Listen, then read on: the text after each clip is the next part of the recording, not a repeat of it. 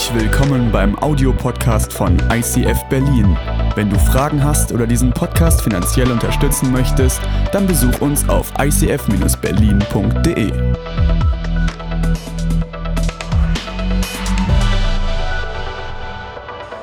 Einen schönen guten Morgen auch von meiner Seite. Schön, dass du eingeschaltet hast. Ihr habt gerade gesehen, es gibt eine sehr starke Parallele zwischen Superman und zwischen uns als Christen. Äh, und ich sage da nicht zu viel, es geht natürlich um den gestählerten Körper. Also 1938, als der erste Superman-Comic ähm, erschienen ist, hat man gestaunt über das, was Superman möglich macht. Und die Christenheit, als sie sich etabliert hat, als Jesus äh, seine ersten Jünger losgeschickt hat und wir in der Apostelgeschichte lesen, da, da sehen wir davon, dass die Menschen überwältigt waren über das, was dort passiert. Wie es passieren kann, dass etwas Übernatürliches Kraft im natürlichen Menschen gewinnt. Also das, das, das war überwältigend umwerfend. Und es gibt diese Parallele ähm, zwischen Superman, der durch das Kryptonit geschwächt wird, wo der Starke plötzlich in die Knie gezwungen wird, weil es etwas gibt, was ihm die Kraft raubt. Und wir beschäftigen uns in diesen Wochen, in dieser Serie damit, was sind die Dinge in deinem Leben, was sind die Dinge, die in unserem Leben als Christen uns diese Kraft rauben, die uns abhalten, das zu erleben, wofür wir eigentlich geboren sind. Und das fasziniert mich, weil ich sage, dass wir können dieses Kryptonit identifizieren und herausreißen und unseren Auftrag viel, viel besser wahrnehmen. Die Frage ist, was ist eigentlich unser Auftrag? Also für Superman war es, Verbrecher zu bekämpfen, fürs Gute einzustehen, voranzugehen. Aber was ist es eigentlich bei uns? Und Jesus hat einmal diese Frage beantwortet, was ist jetzt das Wichtigste, worum geht es denn eigentlich? Und er fasst es zusammen und sagt, eigentlich kannst du es runterbrechen, liebe Gott, lieb den Nächsten wie dich selbst. Dieses Doppelgebot oder Dreifachgebot, du kannst es nehmen und sagen, letztlich stecken alle Dinge dort drinne, um die es geht. Und wir wollen heute eine Sache etwas näher anschauen, etwas näher beleuchten, was in dieser Stelle drinne steckt. Und das finden wir in 2. Korinther, also Neues Testament, so vielleicht im ersten Drittel wirst du aufblättern und wirst irgendwas mit Korinthern lesen. Zweite Buch der Korinther, Kapitel 5 und äh, die Verse 19 und 20. Da heißt es, Gott hat uns dazu bestimmt, diese Botschaft der Versöhnung in der ganzen Welt zu verbreiten. Als Botschafter von Christus fordern wir euch deshalb im Namen Gottes auf, lasst euch mit Gott versöhnen. Wir bitten euch darum im Auftrag von Christus. Diese Botschaft der Versöhnung, die, die, diese Nachricht, diese gute Nachricht, dass das Gott auf diese Welt kommt mit seiner Liebe auf diese Welt kommt und sagt, okay, ich, ich will einen Bund mit euch schließen. Da, wo eine Trennung ist, ich will sie wieder überwinden und ich, ich, ich tue alles dafür, dass meine Liebe mit euch in Verbindung stehen kann. Dass ich einen Bund, dass ich mich mit euch verlobe, dass ich euch heirate, dass ihr mit mir in Versöhnung lebt. Das ist diese gute Botschaft. Ihr seid nicht für diese Welt geboren. Ihr seid nicht für das Hier und Jetzt durch das, was ihr alles durch müsst. Das ist eigentlich nicht euer Plan und nicht euer Ziel. Ihr seid jetzt da, aber ihr seid für etwas Höheres geboren. Ihr solltet in einer anderen, in einer neuen Dimension leben und die liegt im Jenseits für euch bereit. Lasst euch versöhnen mit Gott. Und das Krasse ist, wir werden von Gott als Botschafter benutzt. Also Gott schaltet nicht irgendwelche Werbeanzeigen und er ist es nicht, der irgendwelche Schilder aufstellt und sagt, da lang und äh, ja, turn or burn, sondern er sagt, ihr Menschen, ich benutze euch. Nicht, dass ihr nur Schilder hochhaltet, sondern dass ihr diese Botschaft weitergebt. Weil er sagt, wenn du das erlebt hast, wenn du gemerkt hast, was es bedeutet, Frieden mit sich selbst zu schließen, Frieden mit der Vergangenheit zu schließen, Frieden mit dem Nächsten zu schließen, Frieden mit Gott zu schließen, wenn du erlebt hast, was es heißt, umgekehrt zu sein, in diese neue Dimension hineinzukommen, dann bist du das beste Beispiel, was deine Welt verstehen wird. Weil du kannst authentisch darüber reden, was es bedeutet, versöhnt mit Gott zu sein. Und deshalb sagt er, ihr seid die Botschafter.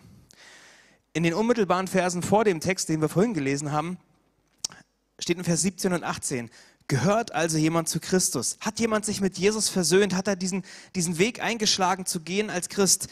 Dann ist er ein neuer Mensch. Das, was vorher war, das ist vergangen. Etwas völlig Neues hat begonnen. All dies verdanken wir Gott, der uns durch Christus mit sich selbst versöhnt hat, wieder Versöhnung. Er hat uns beauftragt, diese Botschaft überall zu verkünden. Und ich mag dieses Zitat, was mir zu dieser Stelle immer wieder einfällt. Es wird Augustinus zugeschrieben, man weiß nicht ganz genau, ob es wirklich von ihm ist. Das predige das Wort zu jeder Zeit. Wir sollen die Botschaft jederzeit herausbringen. Und wenn es sein muss, dann auch mit Worten. Also predige das Wort zu jeder Zeit und wenn es sein muss, dann benutze Worte. Es, es gibt den richtigen Fokus darauf, dass es nicht nur unbedingt um die richtigen Worte geht, sondern vielmehr um das Leben. Darum, dass du lebst. Weil du kannst die besten Reden schwingen, aber wenn dein Leben was anderes aussagst, dann, dann ist es einfach nur hohl. Ja? Die Menschen sollen sehen, wie das Evangelium sich anfühlt. Die sollen sehen, wie Gottes Gerechtigkeit erlebbar ist, wie die Liebe Gottes aktiv ist. Und ich glaube, das ist, was Jesus so ausgezeichnet hat. Na klar, er war ein guter Redner, brillant. Äh, und dennoch, das, was ihn besonders ausgezeichnet hat, war die Authentizität. Er hat gelebt, was er gesagt hat. Er hat das Himmlische auf diese Welt gebracht. Er war quasi der beste Botschafter für das, was im Jenseits, für die Kultur des Himmels, diese zu erleben. Und das hat die Menschen angesprochen. Sie haben gesagt, er geht anders mit uns um. Wir folgen ihm nach. So wollen wir auch, diesen Weg wollen wir auch gehen.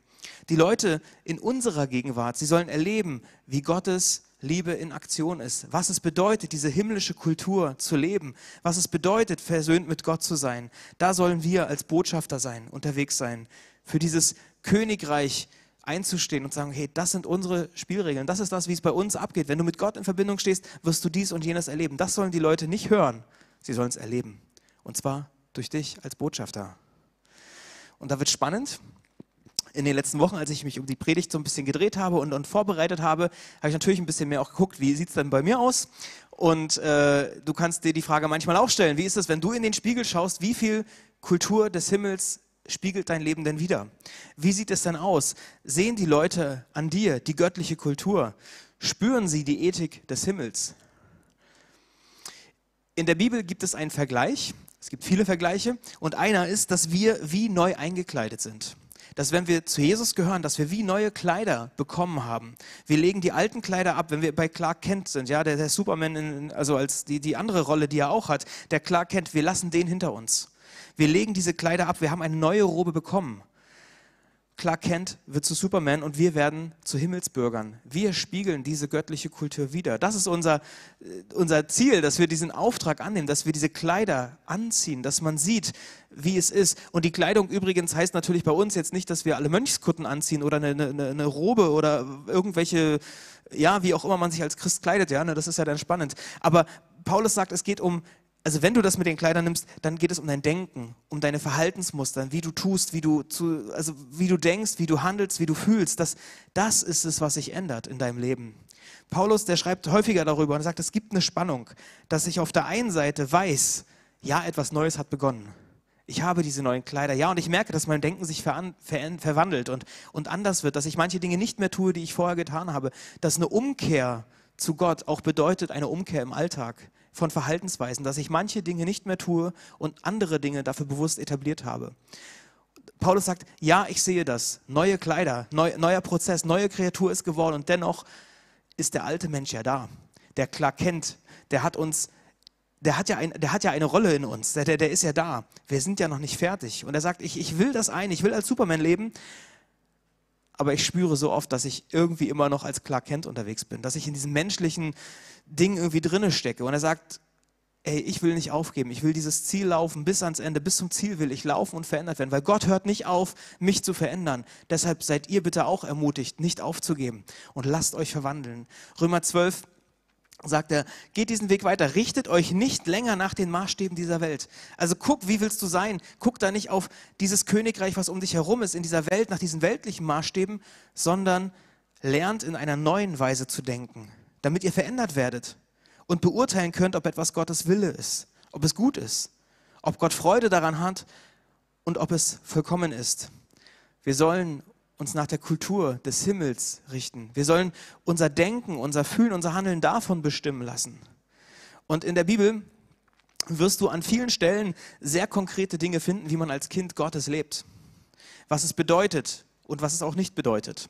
Und da kannst du Römer 12 lesen, du kannst im Epheserbrief lesen, was es heißt, im Licht zu leben und welche Dinge man dann einfach nicht mehr tut.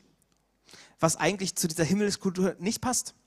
Das wird sehr konkret, Bergpredigt, ja, Bergpredigt wird Jesus auch sagen, hey, Lügen, Stehlen, ähm, schlecht reden, all diese Dinge, die, die haben bei euch, also die, die, hört auf damit. wenn ihr Christen sein wollt, wenn ihr diesen Jesusweg gehen wollt, das passt nicht zusammen. Licht und Finsternis kannst du an der Stelle nicht zusammenbringen. Ja, Galater 5 kannst du auch nochmal vornehmen. Ja, da, da ist auch sehr schön beschrieben, diese ganzen Früchte, diese, die aus dieser alten Natur herauskommen, das, was es so mit sich bringt, mit Hoch, mit, mit Stolz und gleichzeitig auch wie die himmlische Kultur aussieht, die dagegen gesetzt ist. Ja? Die Bibel beschreibt an vielen Stellen sehr konkret eine Moral, eine Ethik. Und Moral ist immer ein komisches Wort. Man denkt, das, das darf man ja kaum noch irgendwie in den Mund nehmen, aber es sind Normen, es sind Werte, die beschrieben werden. Und die klingen eigentlich ja gut. Also wenn das jeder machen würde, das, also da hätten wir ja wirklich tatsächlich deutlich weniger Probleme. Aber wir geben uns manchmal damit zufrieden, dass wir eben schon einiges geschafft haben. Ja, wir haben vielleicht schon die Superman-Robe, Robe, Robe, äh, wir haben sie schon ein Stück weit angezogen und geben uns manchmal damit zufrieden, dass wir es ein bisschen schon geschafft haben. Wir sind ja nicht so schlecht wie andere. Wir vergleichen uns dann wieder. Auch eine tolle Sache, sich zu vergleichen. Ne? Äh, aber wir geben uns damit zufrieden, dass wir manche Dinge schon geschafft haben und dann bleiben wir irgendwie stecken und stehen. Aber Gott will dich ja nicht nur ein bisschen retten, er will dich ganz retten. Gott will dich ja nicht nur ein bisschen lieben, sondern er will dich komplett lieben. Er möchte dich nur, nicht nur ein bisschen verändern, so dass du ein bisschen nett da, daherkommst, sondern er will dich von innen heraus ganz neu machen. Paulus sagt, bleib nicht dabei stehen, dass du ein bisschen verändert bist. Ja, du hast manches geschafft, nimm es als Motivation, aber richte dich nach den himmlischen Dingen, strecke dich danach aus. Du kommst direkt aus dem Himmel, lebe diese Kultur, tritt für diese Kultur ein und sei so ein Kulturminister. Für dich, trete dafür ein, dass es da, wo du lebst, dass du das dort lebst. Dass es in deiner Familie, in deiner WG oder wo auch immer du bist, in deinem Leben vor allererst, dass du es dort leben kannst. Und wenn es heißt, äh, das mache ich jetzt nicht mehr, dann wirst du merken, das wird spannend. Also wenn immer du für eine Überzeugung, für eine Kultur eintrittst, dann wird es dich herausfordern. Also ich weiß nicht, ob du es kennst, wenn du sagst, ich will pünktlicher werden oder ich, dann, dann fällt dir die Unpünktlichkeit von allen Leuten und von dir selber richtig doll auf und du denkst, das provoziert mich richtig. Wenn du für manche ähm, Überzeugungen eintrittst, dann wirst du merken, das provoziert. Ja, wenn du heute Mittag am Tisch, ja, vielleicht du als Familie, ihr habt euch gesagt, ja, bei uns zu Hause wird nicht schlecht über andere geredet. Und dann ist äh, dein achtjähriger Sohn, der dann sagt, Mama, Mama, aber ich, ich, ich muss es jetzt sagen, der Max, das ist so ein großes... Ja, manchmal, ja, manchmal ist es so, dass wir es nicht schaffen, diese Kultur, die wir eigentlich, die wir hochhalten und sagen, wir reden nicht schlecht über andere, dass der Frust so groß ist und da müssen wir, da merken wir, wir müssen unseren Kids es beibringen, den Frust richtig zu kanalisieren und trotzdem die Kultur nicht zu verletzen. Also den Frust richtig rauszulassen ohne zu sagen, wir, wir, wir, wir schmeißen die Dinge hinter Bord. Ja? Wenn du für Überzeugungen eintrittst, dann wird das herausfordernd und es wird provozierend. Das merkst du auch bei manchen Themen. Also als Christ, manche Sachen, da, da stehen wir auch für auf. ja. Äh, und du merkst, es, es, es gliedert sich fast so in zwei Lager. Bei Fridays for Future, die eine Seite, die, die freut sich und sagt, endlich steht mal jemand auf. Endlich bringt mal jemand auf den Punkt diese Dinge. Ja, und wenn wir vor 20 Jahren schon die Reichweite hätten, ey, das ist geil, dass ihr das macht. Äh, Gott segne euch dabei, wir helfen euch, wenn wir es irgendwie können. Und die Nächsten sagen, wie kann man? Das ist völlig übertrieben. Und die ganzen Gegenargumente, die dann kommen. Und die sollten mal lieber zur Schule gehen. Und da haben die nicht andere Mittel. Und daran haben sie noch gar nicht gedacht. Es polarisiert. Schutz von ungeborenem Leben. Ich weiß nicht, in Berlin gibt es jedes Jahr so, so eine große Demonstration, wo Menschen sagen, wir wollen aufstehen dafür. Und es ist polarisiert so sehr. Also da, da, das ist, in einem Film ist es manchmal interessanter. Also es ist nicht, nicht so interessant, wenn du da bist. Es provoziert die Menschen. Die einen sagen, endlich steht mal jemand auf für 100.000 Menschen, die in jedem Jahr nicht die Chance haben, auf die Welt zu kommen, die einfach ermordet werden. Ja? Abtreibung ist Mord. Ja? Und die Gegenseite sagt, das kann man so nicht sagen. Also die Frauen, die Männer, die Eltern, die haben doch auch Rechte. Daran muss man doch auch denken. Man muss es doch mit in die Waagschale werfen. Und es gibt auch diesen Fall. Und was ist mit Vergewaltigung? Und was ist mit jenem Fall? Was ist mit Krankheiten, die sich darum äh, drehen? Ja? Und außerdem, das, was da drinnen in der Frau ist, das ist doch noch kein Mensch. Das ist doch ein Zellklumpen. Ja, vielleicht hat er eine Form von so einem menschenähnlichen Ding, aber es ist doch noch kein Mensch. Und du merkst, es werden Argumente ausgetauscht, also gar nicht ausgetauscht. Austausch ist es nicht, das wird ein, es ist ein Prügeln mit Argumenten. Und du merkst, wenn du für Überzeugungen eintrittst, dass es herausfordernd ist, wenn du für eine Kultur oder in moralischen Fragen Position beziehst, dann wird das provozieren. Und da ist es spannend, weil wir sind in einer Gesellschaft, wo wir diese Debattenkultur verlernt haben. Ja, also das, da ist uns einiges verloren gegangen. Es zieht sich durch die unterschiedlichsten Gebiete. Ja, also ist ja, du, ne, man, man ist ja heute entweder Querdenker und Corona-Leugner und, und gehört irgendwie so zu den Schwurblern bei Telegram. Jetzt ist die Kirche auch bei Telegram und schickt ihre Sachen. Also du, scheinbar bist du plötzlich in dieser einen Ecke und gehörst zu denen, die auf jeden Fall dagegen sind, die das alles gar nicht wahrhaben wollen und so weiter. Und du, sobald du was sagst, bist du in dieser Ecke. Oder du gehörst zu denen, die, die so systemkonform sind, die sich ergeben haben, die einfach blind folgen, was die Regierung sagt, wird schon stimmen äh, und du bist Merkel-Freund und alles Mögliche. Aber, aber diese, große, diese große Distanz dazwischen, die füllen wir gar nicht mehr aus. Weil in den Argumenten, du willst vielleicht sagen, hey, manches finde ich ja auch übertrieben. Ja, aber plötzlich schiebt man dich in diese Ecke und du gehörst dorthin. Und das ist übrigens nicht nur bei diesen Themen so, sondern da haben wir Christen es genauso nicht gelernt, vernünftig miteinander zu reden oder gesund für Überzeugungen einzutreten und zu erklären, wo wir denn sind, sondern auch dort. Du wirst sofort in die eine oder in die andere Richtung gestellt. Also wir radikalisieren die Leute genauso. Oder wir, äh, in der Christenheit gibt es diese Radikalisierung genauso. Und irgendwie ist es schön, wenn Menschen für christliche Werte einstehen und sagen, wir müssen dieses Ding mit in die Waagschale werfen, ja, oder für Moral die hochhalten, ja, und gleichzeitig schüttle ich manchmal den Kopf, weil Bibelverse dann eben nicht, also es ist kein Ringen um Sachen, sondern Bibelverse werden wie so Schla Knüppel benutzt, ja, Schlagstöcke benutzt, um die eigene Meinung zu stützen. Und man schiebt die Leute in diese Richtung, ah, du bist gegen Alkohol, okay, klar, ich weiß, was du alles anderes auch noch denkst, ja. Ah, du bist da, du bist gegen Abtreibung, ah, okay, ich weiß, was du dafür noch denkst, ja. Und ach, Homosexualität, ist es jetzt Sünde oder nicht? Darf ich meine Kinder schlagen oder nicht? Darf ich mir einen Sklaven halten, wenn ich ihn gut behandle oder nicht? Ich meine, das sind Fragen, die haben die Christenheit in den letzten 100 Jahren tatsächlich bewegt. Und da geht es um Schöpfungsordnung was auch alles reingeworfen wurde in diese Diskussion. Darf ich im Gottesdienst mitsingen?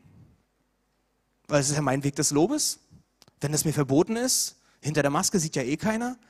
Außerdem muss ich Gott mehr gehorchen als den Menschen. Dann merkst du, es provoziert. Und sofort denkst du, ah, der hat mitgesungen. Also schiebst du ihn vielleicht auch in diese Ecke. Es ist so schwer. Und ich glaube, deshalb fällt es uns wirklich schwer, manchmal Stellung zu beziehen. Und zu sagen, nee, da mache ich nicht mit. Wenn der Joint rumgeht in der Klasse. Da mache ich dann nicht mit weil du Angst, oder du machst mit, weil du denkst, ich will doch nicht auffallen. Ich will doch nicht in so eine Ecke geschoben werden, ja, sondern du beziehst keine Stellung. Weil es der leichtere Weg manchmal ist, eben nicht in diese Debatte einzusteigen, nicht mit Gegenargumenten bombardiert zu werden, weil dir fehlen vielleicht auch die Bibelargumente und irgendwelche Punkte, was man da noch sagen könnte. Und dann ist es viel leichter, sich leise zurückzuhalten. Und da haben wir es verlernt, eine gesunde Art und Weise für unsere Überzeugungen einzutreten, ob wir das immer richtig haben, ob sich da manches auch wandelt. Das ist noch eine ganz andere Kiste, ja. Aber wir sollten vielleicht ein bisschen mehr in Nachhilfe gehen. Was ist ein guter Weg, um Stellung zu beziehen, ohne gleich in diese Verurteilung zu kommen? Ja, übrigens, ich sehe das zwar so und deshalb bist du ein Mörder und ein Sünder, was auch immer. Also wo man gleich von oben herab irgendwie so, so, so, so eine komische Position einnimmt, ja. Und ich, das, das finde ich schwer. Es ist ja auch so, da, da kommen wir dann auch wieder, ne? wenn wir mit dem erhobenen Zeigefinger kommen ist dir vielleicht schon mal aufgefallen, dann zeigen immer noch drei Finger auf dich. Also ich sage dir, was du alles falsch machst, aber drei Finger zeigen auf mich. Das ist genau dieses Ding mit dem, du hast einen Splitter im Auge und darauf muss ich dich jetzt mal hinweisen. Aber ich sehe den eigenen Balken gar nicht. Ja? Deshalb fange bei dir an. Es geht bei diesen ganzen Dingen heute, es geht vor allem um dein Leben. Nicht darum, dass du es anderen klar machst, sondern machst dir erstmal klar. Fang in deinem eigenen Leben an, da hast du genug zu tun. Da fange ich bei mir an, da habe ich genug zu tun. Steh für die Werte ein, da wo du Verantwortung trägst. Das ist dein Leben zuallererst. Und vielleicht deine Familie, deine WG, wo du die Möglichkeit hast, ja? Wo du Verantwortung trägst. Da hast du vermutlich genug zu tun. Setze die Dinge zuerst bei dir um. Und lebe diese göttliche Kultur. Lebe sie mehr, als du darüber redest. Und es wird die Momente geben, das habe ich von Leuten aus der Kirche gehört, die, die angesprochen wurden, warum dreht ihr nicht durch? Ihr seid beide im Homeoffice, ihr habt beide einen Vollzeitjob und ihr habt Kinder, die zu Hause in der Homeschooling sind, ihr habt in unterschiedlichsten Schulen und warum dreht ihr nicht durch? Und warum drehen deine Kinder nicht durch? Warum geht ihr so anders miteinander um? Und dann kommt man ins Gespräch. Und dann sagt man, ja, bei uns, wir haben uns ein paar Dinge gemacht. Warum, warum habt ihr, warum haben die Kinder für euch so ein Vertrauen oder was auch immer? Da merkt man, da steckt eine Kultur dahinter. Es geht darum, dass du das bei dir umsetzt und nicht nur sagst, das muss man aber so und so, ihr müsst es mal so und so machen, sondern mach es bei dir. Leg den biblischen Anspruch, diesen hohen Anspruch an dein Leben und hab Gnade mit den anderen, die diesen Anspruch eben nicht haben. Und trotzdem lebe die Dinge. Ein weiterer Gedanke oder ein paar Gedanken dazu. Ich habe es schon gerade ein bisschen angesprochen. Es geht mehr um eine Kultur. Also es ist nicht Oder etabliere so eine Kultur in deinem Leben, eine göttliche Kultur und nicht ein so, so ein fromm gefärbtes Gesetzesbuch. Weil das, ich merke, dass mich das so ein Gesetzesbuch manchmal sehr herausfordert, weil das sofort diesen Ruf nach Konsequenzen hat. Ja, weil man denkt, es geht dann eben nicht mehr um, um den Austausch, um ein Ringen, sondern es geht darum, versagt, weggeschoben. Da kommt eine Konsequenz und deshalb darfst du nicht mehr in die Kirche oder darfst nicht mehr zum Abendmahl sehen oder was auch immer. Sondern es geht darum, eine Kultur hochzuhalten. Zu sagen, okay, ja, auch wenn ich weiß, in der Praxis schaffe ich nicht alles. Auch wenn ich weiß, äh, wie, wir wollen als Kirche großzügig sein. Ja, das wollen wir leben. Wir wollen authentisch darüber reden. Wir wollen, dass jeder bei uns ein Zuhause findet. Aber ich weiß, ich bin ja nicht blind, dass es uns nicht immer gelingt. Ja, wir wollen alles dafür geben, dass Menschen hier ein Zuhause finden. Und trotzdem passiert es, dass Menschen unsere Kirche verlassen. Dass wir es eben nicht schaffen, diesen hohen Anspruch, den wir an uns selber legen, gerecht zu werden. Ja, es passiert, aber wir werden diesen Anspruch nicht aufheben.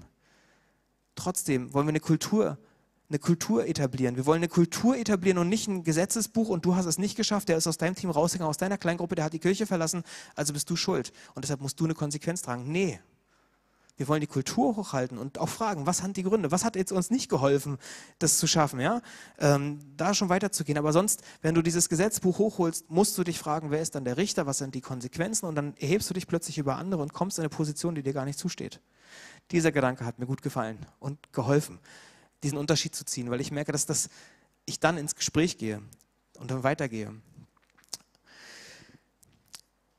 Eine weitere Hilfe, finde einen Umgang mit den moralischen Ansprüchen der Bibel. Vielleicht habt ihr das schon gemerkt, in der Bibel ist manches sehr klar und deutlich beschrieben. Da kann man auch nicht viel drehen. Und dennoch gibt es Punkte, wo Menschen unterschiedliche Ansichten haben. Also die Christen, die sich dann gegenseitig die Schlag Bibelstöcke da irgendwie, die Bibelverse als Schlagstöcke um, um die Ohren hauen, die kommen ja nicht ohne Grund auf ihre Überzeugung. Die kommen ja auch, die, die wollen ja nicht sagen, ich will dich jetzt einfach mal nur klein machen, sondern sie, sie haben ja einen Weg, sind ja einen Weg gegangen. Und da merke ich, es ist tatsächlich nicht so einfach. Oder du liest die Bibel und sagst, okay, ja, das passt doch gar nicht mehr und irgendwie das gefällt mir, es fordert mich heraus und ah, darf Gott mich überhaupt mal hinterfragen und so. Bestätigung ist ja so ein Ding, was wir brauchen anscheinend. Und man darf ja nicht negativ werden. Und bei uns, oder früher gab es so, ein, äh, so, so, eine, Werbeanzeige, den Biberbo, ja, so ein bisschen leicht ironisch, den Bibelbastelbogen mit vorperforierten Seiten zum Herauslösen der unbequemen Stellen. Ja, manchmal gehen wir genauso mit unserer Bibel um, dass wir uns die Sachen herausziehen, die markieren wir uns ganz schön, die, die, die streicheln die Seele, die sind wichtig für dein Leben und andere Dinge, die überblättern wir. Oder wir reißen die Seite vielleicht sogar raus und sagen sich, nee, das kann man ja nicht mehr so sagen. Das, also das, das provoziert mich und das, äh, das passt ja nicht in meine Ego-Kultur und so. Ich will ja auch nicht mit einem schlechten Gewissen aus der Zeit herausgehen. Ne? Es kann sein, dass Gott dir tatsächlich manchmal herausfordernde Sachen sagt. Die Bibel wird dir nicht nur Honig ums Mund schmieren, ja? Also das ist nicht immer easy und sweet. Gott mutet dir mit manchen Aussagen in der Bibel durchaus was zu. Und da geht es dann darum, tatsächlich einen Umgang damit zu finden. Weil er will, dass der Clark Kent in dir kleiner wird und dass der Christus in dir größer wird. Und es wäre genauso fatal, also so wie man sagt, okay, ich, ich schiebe alles weg, wäre es genauso fatal, wenn du alles wortwörtlich nimmst. Weil du musst einen Umgang finden. Es gibt unterschiedliche Arten von Texten in der Bibel. Da musst du herausfinden, ist es geht jetzt hier in dieser Stelle um eine konkrete Person? Ist es eine Situation und eine Zusage für eine Person oder kann ich das auf alle Zeiten für jeden übertragen? Da musst du herausfinden. Beschreibt das hier eine, eine, eine, eine Sache, die passiert ist? Geht es um eine Kultur, die beschrieben wird oder, oder ist es ein allgemeingültiges Gesetz, was jetzt tatsächlich für alle Zeiten gilt? Also das, das wird spannend und da merke ich, natürlich Gott, mutet Gott uns da richtig was zu. Werd mal mündig mit der Bibel, also das College. Mach Bibelschule oder nimm den Bible-Track, der, der kommt und wir werden dir beibringen, Texte zu unterscheiden, die Bibel zu nehmen und zu lesen. Weil es ist nicht einfach. Und also wir leben ja nicht, wir wachsen ja nicht alle mit der Kinderkirche auf. Ja? Das, das wird uns ja nicht gleich in die Wiege gelegt. Deshalb ist es wichtig, sich diese Zeit zu nehmen. Ich habe Diskussionen geführt, da wurde mir, da, da, stand irgendwie der Vers, wie ist es mit Männern und lange Haare? Darf man das jetzt? Lehrt uns nicht die Natur, dass äh, es schändlich für einen Mann ist, lange Haare zu haben. Und ich denke, ich habe keine Ahnung, was die Natur mir lehrt. Meine Haare wachsen. Ja, und, und Männer dürfen kein Basecap tragen, Frauen sollen dafür ein Kopftuch tragen. Ich habe es nicht gerafft. Lerne einen Umgang mit der Bibel, Texte zu verstehen, ohne dass du sagst, ich, ich pick mir das raus und ich drehe mir die zurecht. Das, na, also dann, dann, was darf ich essen? Was ist die Rolle von Mann und Frau? Und dann darf ich nachher auch einen Sklaven haben, weil steht ja in der Bibel, dass es man Sklaven haben darf oder zumindest, dass man ihn gut behandeln soll. Dann ist es anscheinend auch in Ordnung, einen zu besitzen. Ja, das, Gott mutet uns richtig was zu, wenn du es genau nimmst.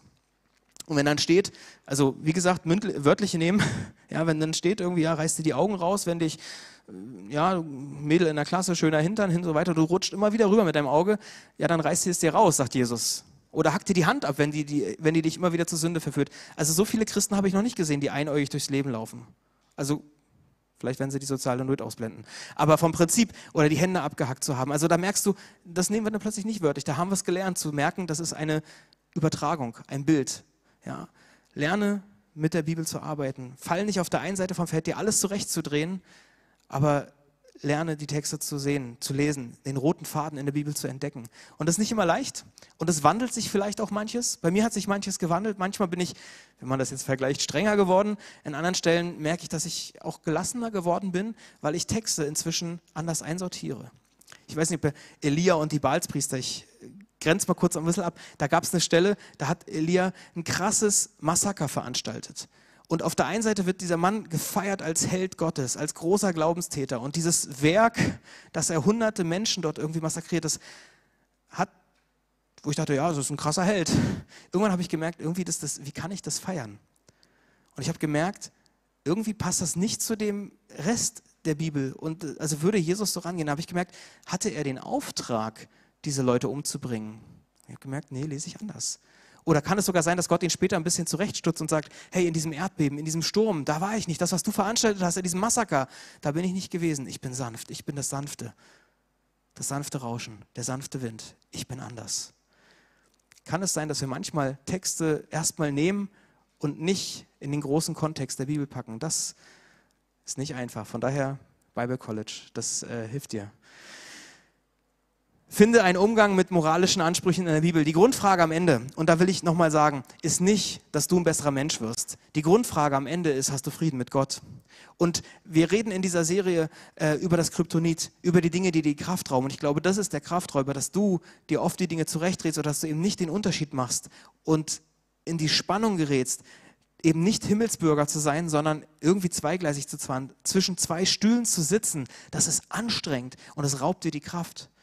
Und deshalb ist es nicht, es geht nicht darum, ein besserer Mensch zu werden, sondern Frieden mit Gott zu haben, die göttliche Kultur zu leben. Und ich könnte an der Stelle aufhören, aber ich habe es gerade schon angetigert. Anscheinend schaffen wir es oft nicht.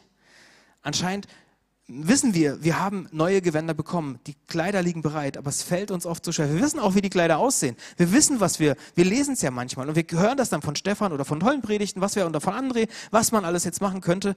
Aber es fällt uns doch schwer, die Sachen anzuziehen. Und dann kommt ein Phänomen, das wir alle kennen. Das Kryptonit, was uns die Kraft raubt, diese Dinge zu erleben, nennt man Prokrastination. Also wir schieben Dinge vor uns her, dieses Ja morgen, man könnte mal, man müsste mal, man sollte mal. Ich nehme mir heute alles Mögliche vor. Ja, vielleicht sitzt du jetzt gerade da und denkst, Kultur in der Familie, beim Mittagstisch geht's los. Ja, und denkst, ah, muss ich jetzt was sagen? Muss ich da jetzt sagen, warum rennt der schon wieder los? Wir sind doch noch gar nicht alle fertig. Wir wollen doch eigentlich alle gemeinsam beginnen. Da geht es los ob du sagst, ja, mache ich morgen oder jetzt. Und das ist anstrengend. Natürlich ist es anstrengend, es provoziert. Prüfungsvorbereitung. Ich weiß, was ich wann schreiben muss, was ich wann lernen muss. Predigtvorbereitung. Ich weiß, was in zwei Wochen dran ist, was ich da machen werde. Ich gehe mit Leuten auch schon ins Gespräch. Wann schreibe ich die Dinge? Wenn der Termindruck da ist. Wir schieben Dinge vor uns her, Prokrastination. Und das ist, äh, früher hat man Aufschieberitis gesagt, ja, das klingt nicht ganz so cool. Ähm, klingt, äh, vielleicht Prokrastination kann man vielleicht auch als Krankheit irgendwie durchgehen lassen, ja, dann, dann kann man seine Faulheit irgendwie damit auch noch erklären, ja. Aber das Kryptonit in diesem Zusammenhang ist des Teufels liebstes Möbelstück, nämlich diese lange Bank, auf die wir die Dinge schieben. Die Bequemlichkeit, der Ungehorsam, die mangelnde Disziplin, ja. Die Bequemlichkeit ist der Feind des Gehorsams. Und ich erkläre dir mal, mit welchen perfiden Tricks wir uns das zurechtlegen. Weil das ist ja dann auch ganz in Ordnung ist, sich erstmal einen Plan zu machen. Und ich bin auch nicht gegen Pläne machen, ja. Aber es ist wichtig, sich einen Plan zu machen. Wo macht man die besten Pläne? Ja, am Stammtisch, aber der hat gerade zu. Von daher, ihr seht es ja eigentlich sogar schon, in der Badewanne. Und ja, ich werde in die Badewanne steigen. Ja, weil es ist wichtig, dass man sich auch auf solche Sachen einlässt. Und äh, ich will ja auch als Prediger mal herausgefordert werden. Ich weiß nicht, wann wir uns mit, wenn man in so eine Kanonenkugel rein, weißt du, so hier Superman-mäßig und dann irgendwie losschießen lässt. Also das, das darf dann jemand anders machen. Aber es ist wichtig, sich diese Pläne zu machen und für Entspannung im Leben zu sorgen.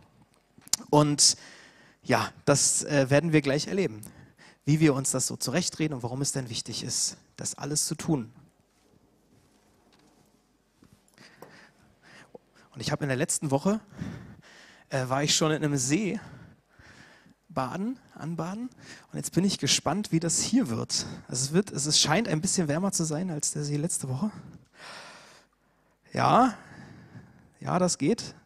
Ich hoffe, das fällt nicht um. Wir hatten heute übrigens überlegt, ob wir die Ankündigung der Predigt irgendwie nennen, Pastor zieht blank.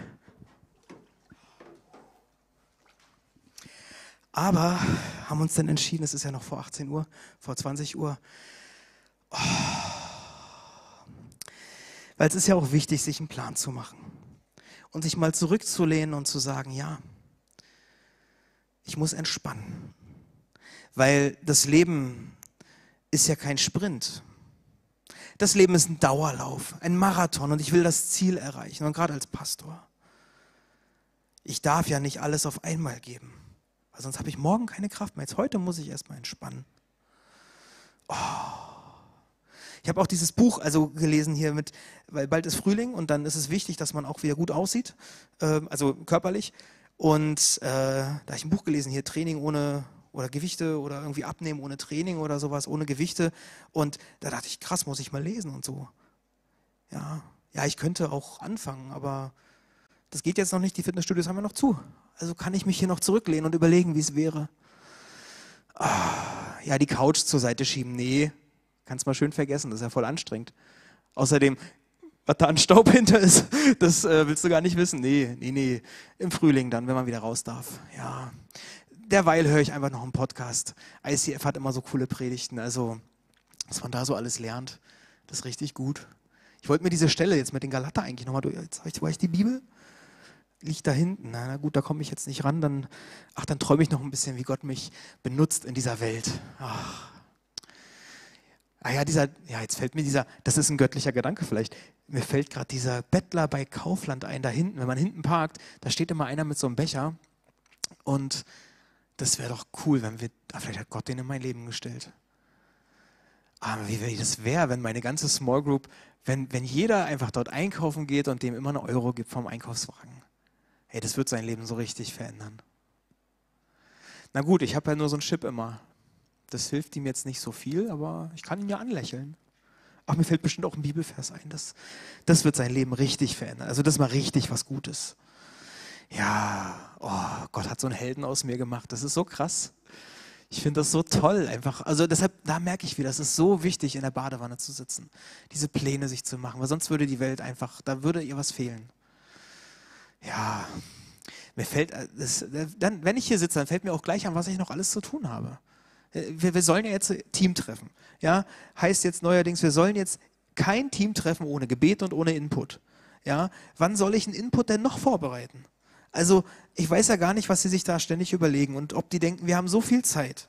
Und was man da alles, wann man das alles, wann soll man das dann machen? Ich meine, jetzt habe ich vielleicht gerade mal fünf Minuten Zeit, vielleicht auch zehn.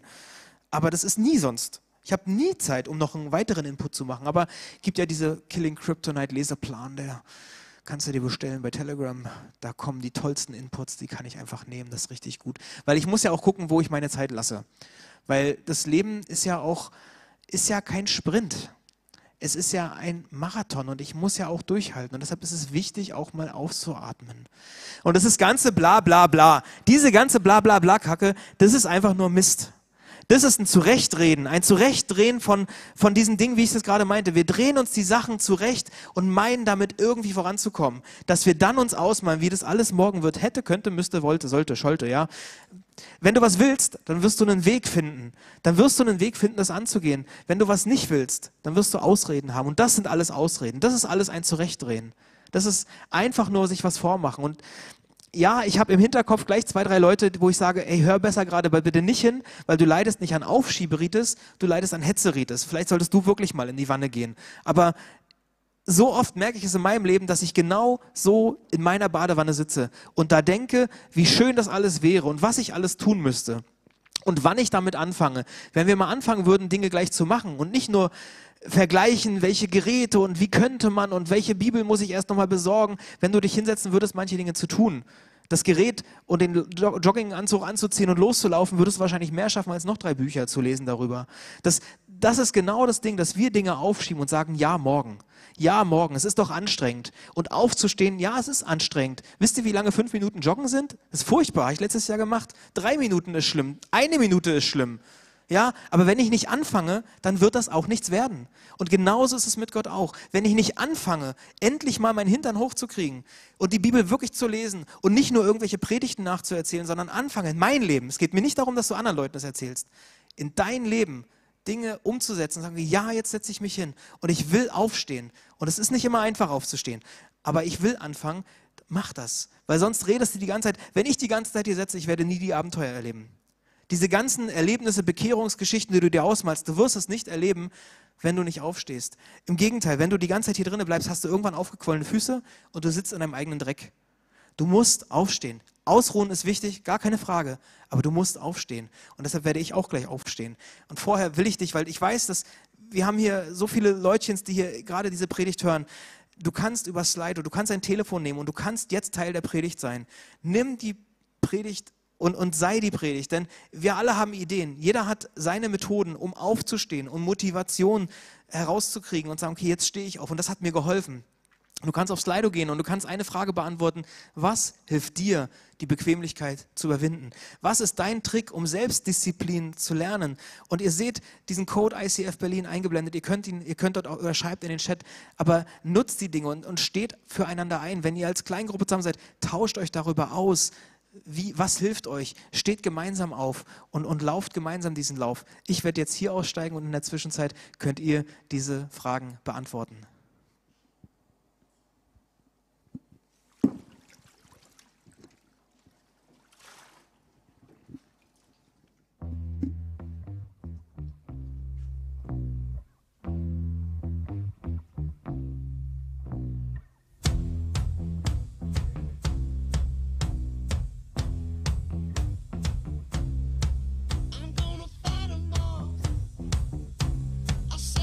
Gott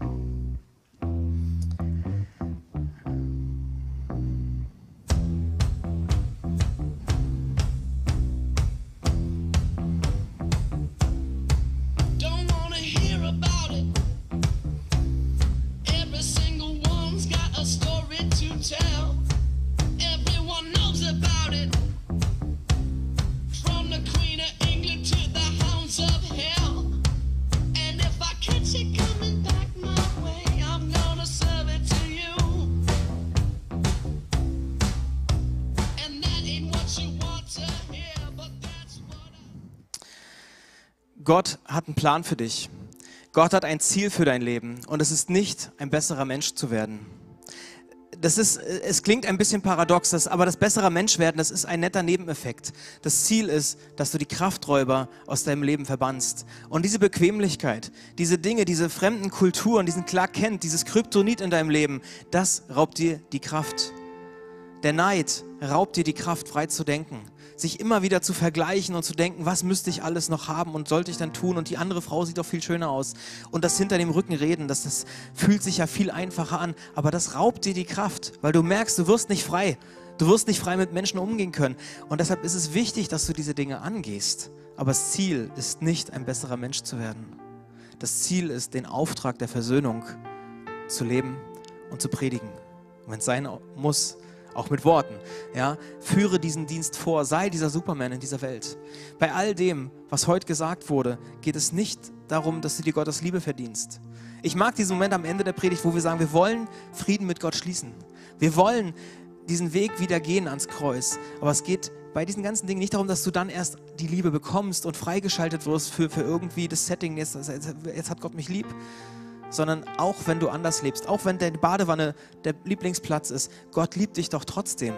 Das ist auch in unserem Kopf manchmal ein bisschen schwierig zu sortieren, aber Gott liebt dich und das ist das erste große Symbol. Die Liebe Gottes steht zu dir, egal was du getan hast, egal wie du lebst, egal ob du Dinge umsetzen kannst oder nicht. Manche wissen vielleicht, ich habe früher in einem Jugendclub gearbeitet und wir hatten Kids und Teens, die sehr herausfordernd waren. Also die ein Verhalten hatten, wo ich denke, dass das bringt mich manchmal an die Grenzen. Und wenn ich die Geschichten von den Kids gehört habe, wenn ich die Hintergründe verstanden habe, wenn sie mir erzählt haben aus ihrem Leben, dann hat es nicht dazu geführt, dass ich sie noch mehr abgelehnt, abgelehnt habe, sondern es hat mir das Herz geöffnet, weil ich plötzlich gesehen habe, die größere Geschichte dahinter. Ja, das Verhalten war dadurch nicht besser und das habe ich auch damit nicht entschuldigt, aber ich hatte trotzdem eine größere Liebe für sie. Und genauso ist es mit Gottes Liebe zu dir. Gott kennt deine Geschichte. Gott weiß, warum du manche Ehrenrunden immer und immer wieder drehst und was dazu geführt hat. Und ich glaube nicht, dass er den Kopf schüttelt. Vielleicht schüttelt er manchmal den Kopf, aber die Liebe zu dir ist dadurch nicht geschmälert. Ich glaube sogar, dass sie größer ist. Und deshalb ist das erste große Symbol für mich das wertvollste. Gottes Liebe zu dir steht. Die steht so felsenfest. Du kannst nichts tun und du kannst so lange in deiner Badewanne sitzen. Gott wird dich immer lieben. Gar keine Frage. Und gleichzeitig gibt es die Momente, wo ich merke, ich habe mich verrannt. Ich bin falsch abgebogen oder ich bin sitzen geblieben oder ich bin nicht in Fahrt gekommen oder ich merke, da ist der Frieden Gottes verloren gegangen. Der Frieden zwischen mir und Gott, vielleicht zwischen mir und mir selbst, vielleicht auch zwischen mir und den anderen, er ist verloren gegangen. Und deshalb ist dieser Moment jetzt da, dass wir uns ans Kreuz begeben und Jesus persönlich sagen, was ist unsere Antwort? Welche Dinge geben wir ans Kreuz? Wo wollen wir umkehren? Was will ich mir stattdessen mitnehmen? Wo lasse ich den Neid ans Kreuz? Was nehme ich mit? Annahme. Ja, dass wir uns verankern an Jesus und sagen, wir wollen anders losgehen. Deshalb, wenn du dazu gehörst und sagst, ich möchte gerne eine Antwort geben, weil ich merke, irgendwas in mir muss ich tun, ich muss etwas tun. Ich weiß noch nicht genau was, aber ich muss etwas tun, dann steh vielleicht auf oder knie dich hin oder lehn dich zurück. Was ist eine Art und Weise, die das unterstreicht, was du Gott sagen möchtest? Das kannst du jetzt tun. Und dann will ich für dich beten. Ich will für mich beten, für uns als Kirche beten, dass wir es schaffen, in einer guten Art und Weise Positionen zu beziehen, wo man denkt, ja, das verändert unser Umfeld. Unser Umfeld, mein Umfeld, ja. Und bestenfalls kriegen die anderen auch noch was davon mit. Weil dann können wir ehrlich und authentisch darüber reden, was es bedeutet, versöhnt mit Gott zu sein. Jesus, ich danke dir, dass du hier bist. Ich danke dir, dass du Liebe für uns hast. Ich danke dir, dass du einen Plan hast für uns. Schon als der große Riss im Paradies damals passiert ist und der Mensch rausgeworfen wurde aus dieser innigen persönlichen Gemeinschaft zu dir, hattest du einen Plan. Und du hast diesen Plan genauso für die Risse in meinem persönlichen Leben, in unserem Leben. Deine Liebe wird einen Weg finden und ich danke dir, dass sie jetzt einen Weg findet zu zu vielen Leuten, zu mir gefunden hat. Jesus, du, du siehst uns, wie wir vor dir stehen oder knien oder liegen. Und ich danke dir, dass du uns manchmal auch auf Dinge hinweist, wo es nicht richtig läuft, wo wir falsch abgebogen sind, wo wir den Frieden mit dir verspielt haben, wo wir unbewusst oder auch ganz bewusst Kryptonit in unserem Leben zulassen und am Ende merken, wir sitzen in unserem eigenen Dreck.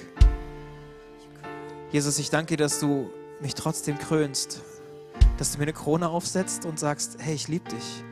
Das, was du getan hast. Ja, ich nehme diese Konsequenzen auf mich. Deshalb bin ich doch am Kreuz gestorben. Hier ist die Krone, die ich haben dürfte. Ich schenke sie dir. Ich sehe in dir den Champion. Ich sehe in dir den Superman. Und ich gebe dir die Kraft und den Mut, wieder aufzustehen und verändert in diese Woche zu gehen. Vater, ich danke dir, dass du uns liebst und dass es beim Mittagstisch heute losgeht versöhnt mit dir und versöhnt miteinander zu leben. Ich bitte dich, dass du uns in Momente stellst und dass du uns erinnerst in diesen Momenten, um was es geht, eine neue Kultur zu leben. Als Superman zu leben, den Clark Kent hinter uns zu lassen. Jesus, tritt uns manchmal freundlich in den Hintern, schubs uns an, gib uns Motivation. Ich danke dir für die vielen Beiträge, die gekommen sind, für die Hinweise von Freundschaften, von To-Do-Listen, von realistische Ziele zu setzen. Ich danke dir, dass du diesen Weg nicht nur, dass du nicht nur uns Gedanken gibst durch Bibel, was auch immer, sondern dass du uns Menschen zur Seite stehst, die auch das Gleiche erleben. Und da sind wir eins. Ich danke dir, dass wir uns bei dir finden am Kreuz, dass wir gemeinsam vorangehen in die Ewigkeit hinein, auf dich zu, als veränderte Menschen, die, einen, die eine Fußspur in dieser Welt hier hinterlassen werden, weil du uns geprägt hast, weil du unser Champion bist, weil du uns vorangegangen bist, du bist aufgestanden, ja, du hast ausgeruht, aber du bist weitergegangen. Jesus, dem wollen wir nachfolgen, diesem Beispiel wollen wir nachfolgen. Danke, dass du uns in dieser Welt benutzt. Halleluja. Segne uns. Amen.